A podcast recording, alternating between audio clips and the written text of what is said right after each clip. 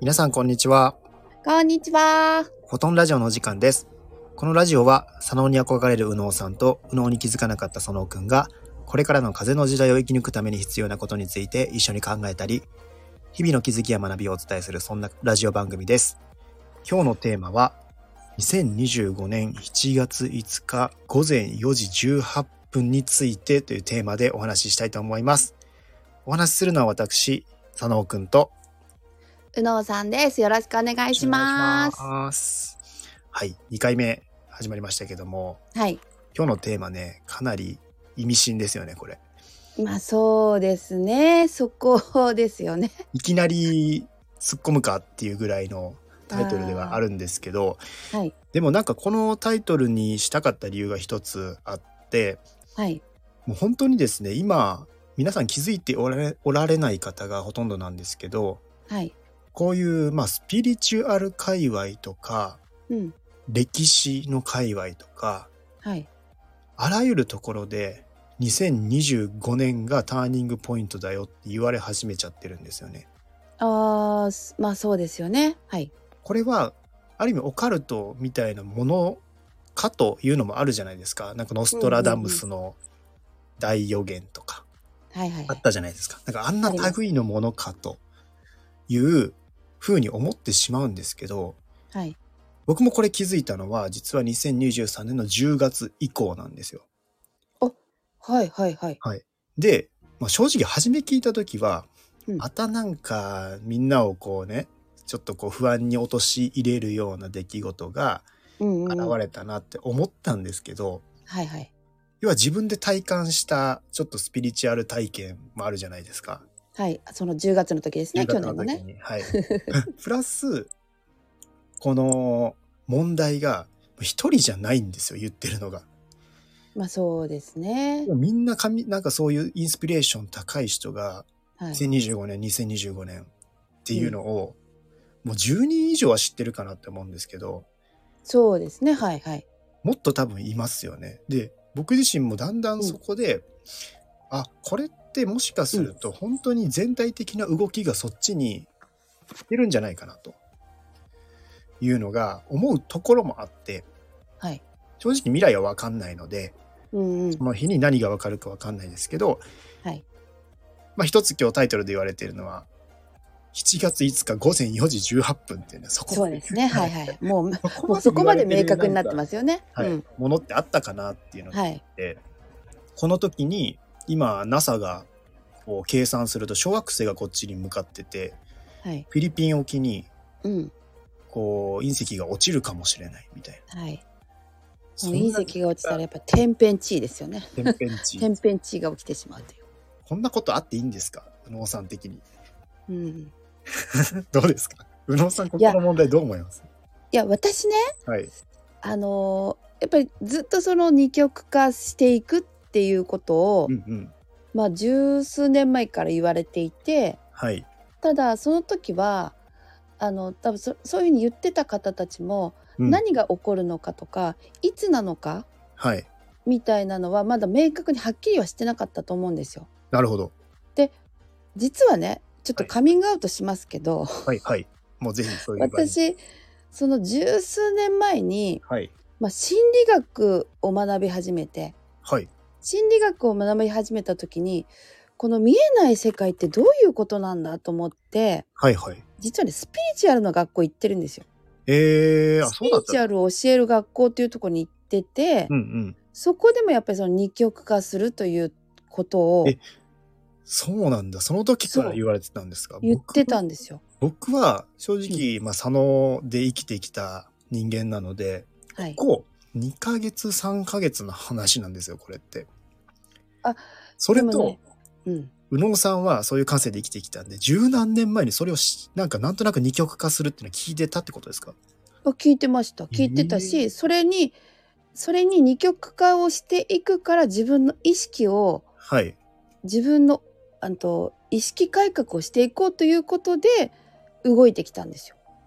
なるほどそなんうかそこの時間軸がすごく僕はそれを聞いてそんな前から言われてたんだっていうのがなんか今すごいこう思うところであります。そうんう。ただあの佐野くんもご存知の通り、はい。私あんまりそらほら占いとか うんうん。あのそういったなんていうのかな霊視とかはい。そういったところにあまりこうピンときてなかったじゃないですか。そうですね。まあ、佐野に憧れてますから、そう憧れてます から。だからそういうのは信じないような。そうなんですよ。はい。信じないということとあのなんていうのかな本質的なことを言ってる人が本当に少なかったんですよ。なるほど。表面的な、は。ないんとなくで言ってる方が多かったのであんまりこう私もピンとは来てなかったんですけれどもはい。この佐野くんが目覚め始めてからはい。そういうふうに明確にそういったものをはい。言ってくれる人が現れたなって私の中では思ってるんですね。そうなんですよね。僕も、うん、ある意味これ、量子力学の発達とか、そういろんな角度を今知ってたわけですよね。僕量子力学、分子栄養学ってところが結構メインで左脳で深掘りしてたんですよね。はいで量子力学の考え方に出会い始めてから一気に加速したなっていうところが、まあ、正直そうなんですここに振り切ったなっていうのがあってうん、なぜか科学で言っている、まあ、物理学ですよね。で言ってることがスピリチュアルと同じことを言い始めてるっていうところに気づいてうん、で僕も本当にずっと怪しいと思ってたんですねこんなことを言って、えー要は神様から降りてきましたみたいな形で言ってる方って根拠がやっぱ難しいじゃないですかそれ。うん、うん、まあ、その人がもし感覚的なものだからやっぱ証明とかできないし、うん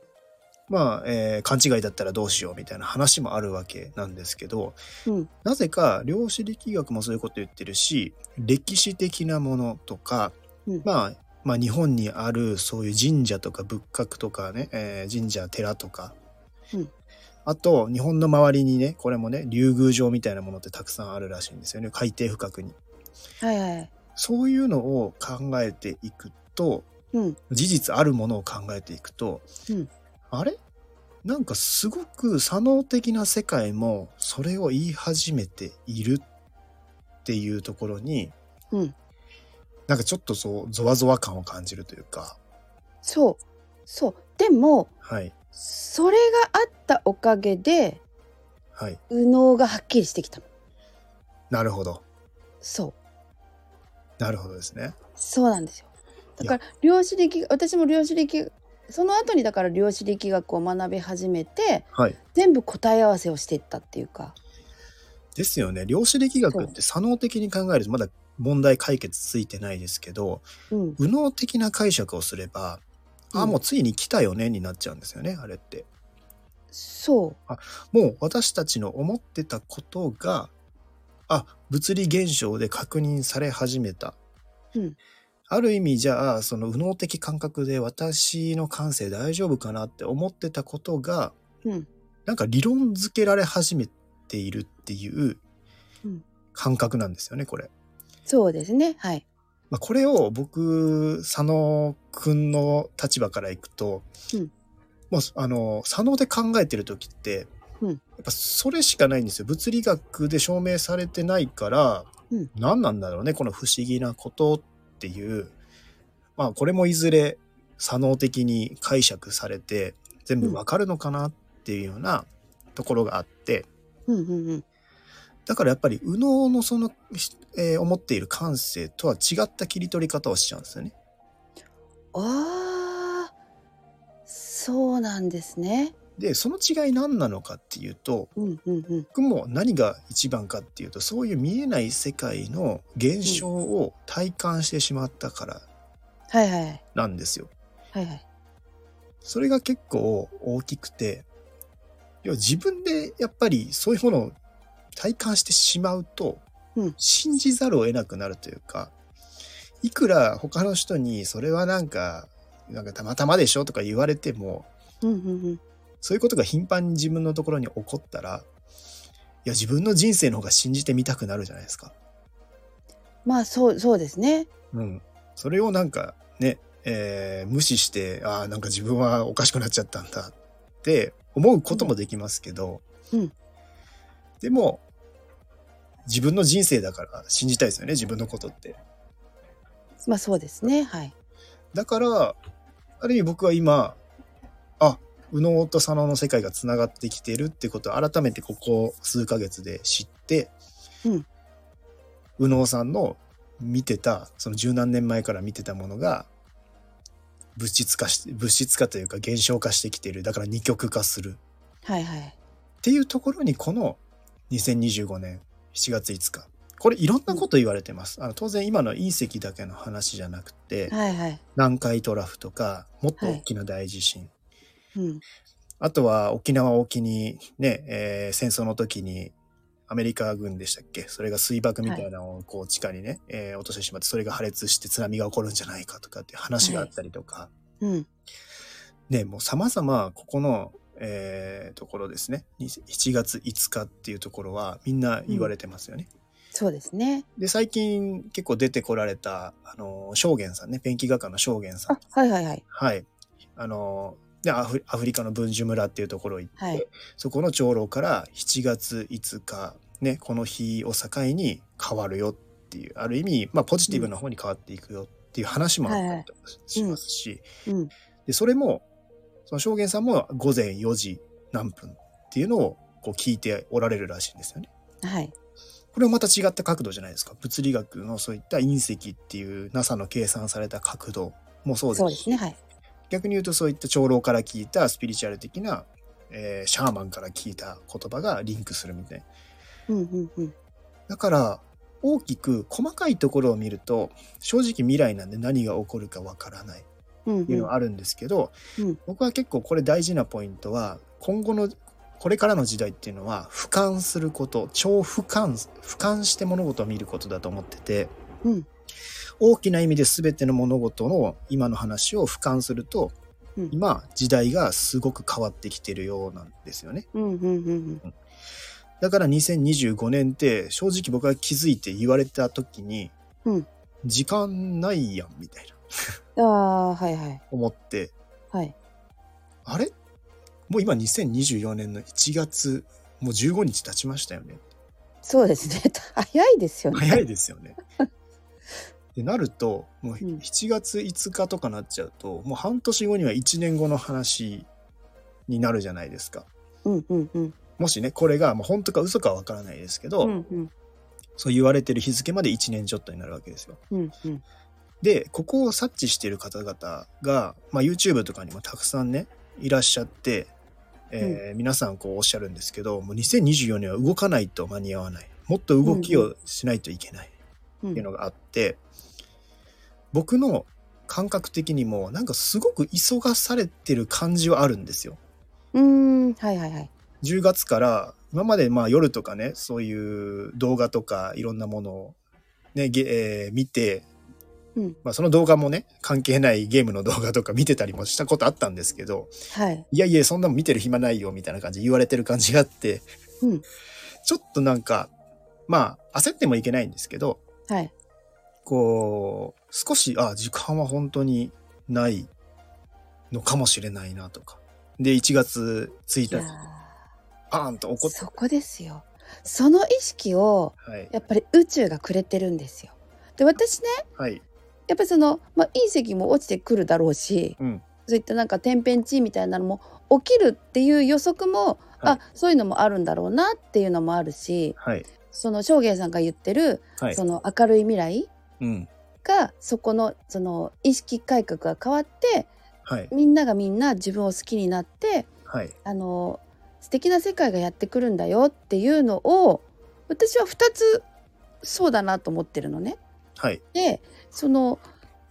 だからこの1年のうちにはい、こういった右脳に気づいた左脳くんたちが動き始めてくれることで右脳の力を持った私たちのこの意識を飛ばす力みたいなそういったものを使うことによってみんなが自立していってみんなが自分を愛するようになってそのまあ宇宙のその隕石が落ちたと落ちてきたとしてもそれを避ける力があって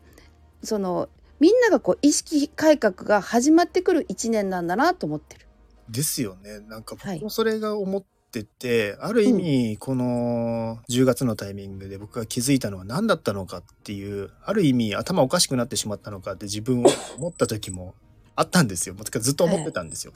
ただやっぱり3ヶ月間いろんな方に話聞いたりとかして咀嚼していくと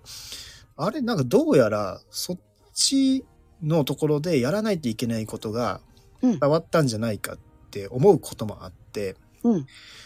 で、まあ、2025年のこの問題って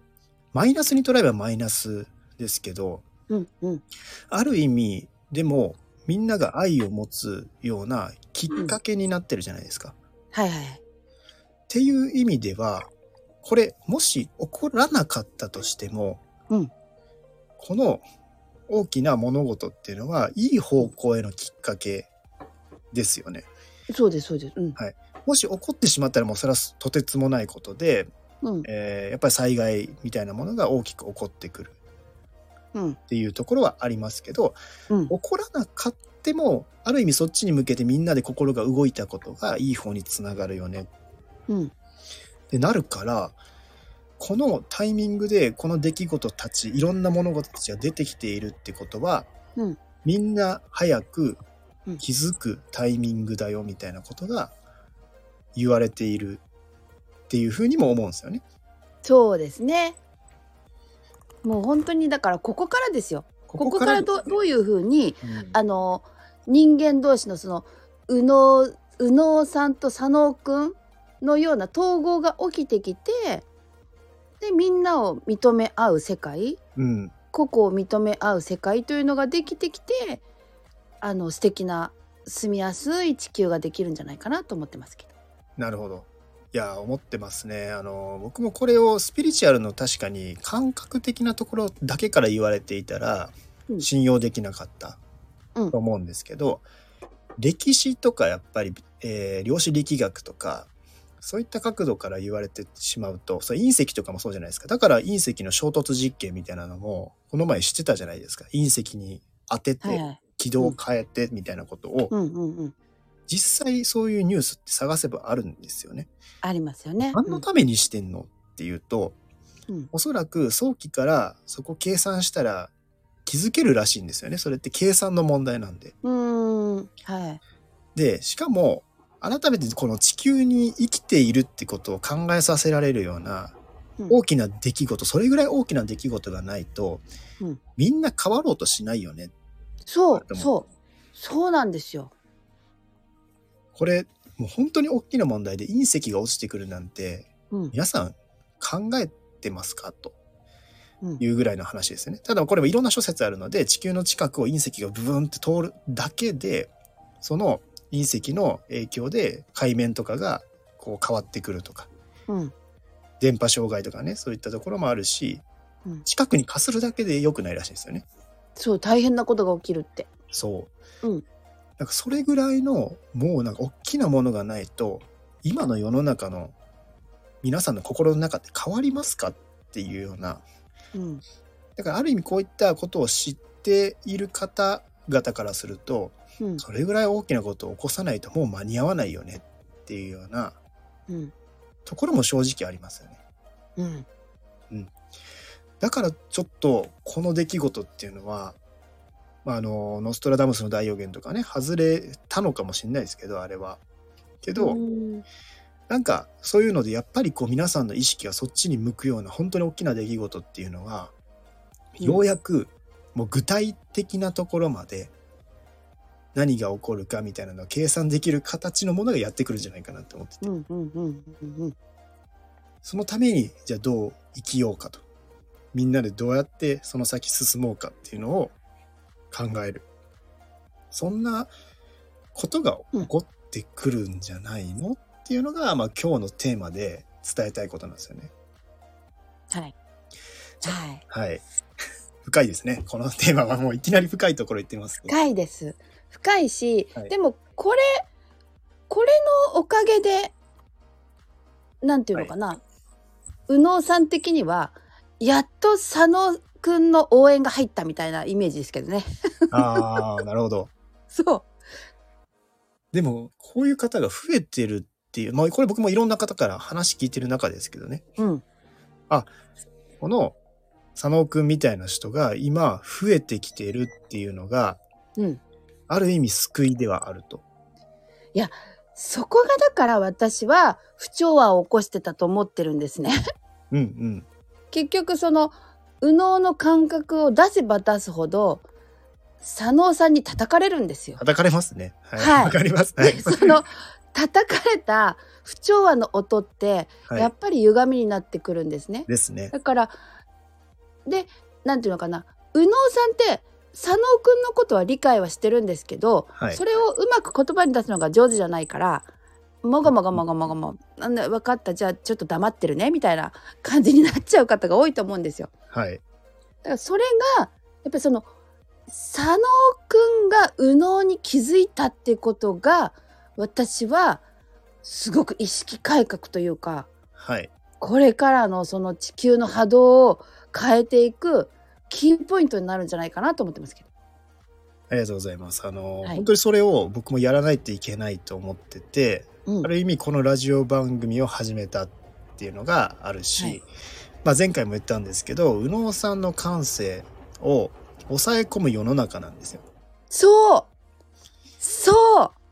いそれ大きな声で言いたい。はい、なるほどその右脳の感性ってとてつもなく大事だよってだって左脳的にいくら、えー物質的に豊かになったとしても、うん自然の猛威ってそれ以上だよって津波が1個来て1 0 0ルの津波が来たら、うん全て終わっちゃうんだようん、それぐらいの環境に今いるんだよってこれ誰もが想像できることじゃないですか。うん、うん。なんかそういったところも含めて、改めて、まあちょっと、こう、そこに僕もたどり着いた経緯があるので、うん左脳で深掘った経緯があるので、うわまあ次回以降ですね、ちょっともうちょっとはさらに深掘りしてはい出していければと思います。ー嬉しいです。はい。ぜひですね、ちょっとこう、意識を高めていく2024年にできればと思います。まあ、これを不安を煽るつもりは全くないです。うんむしろ考えるきっかけになればいいなと思ってやってるので、はいまあ、世界は必ずいい方向へ向かうと。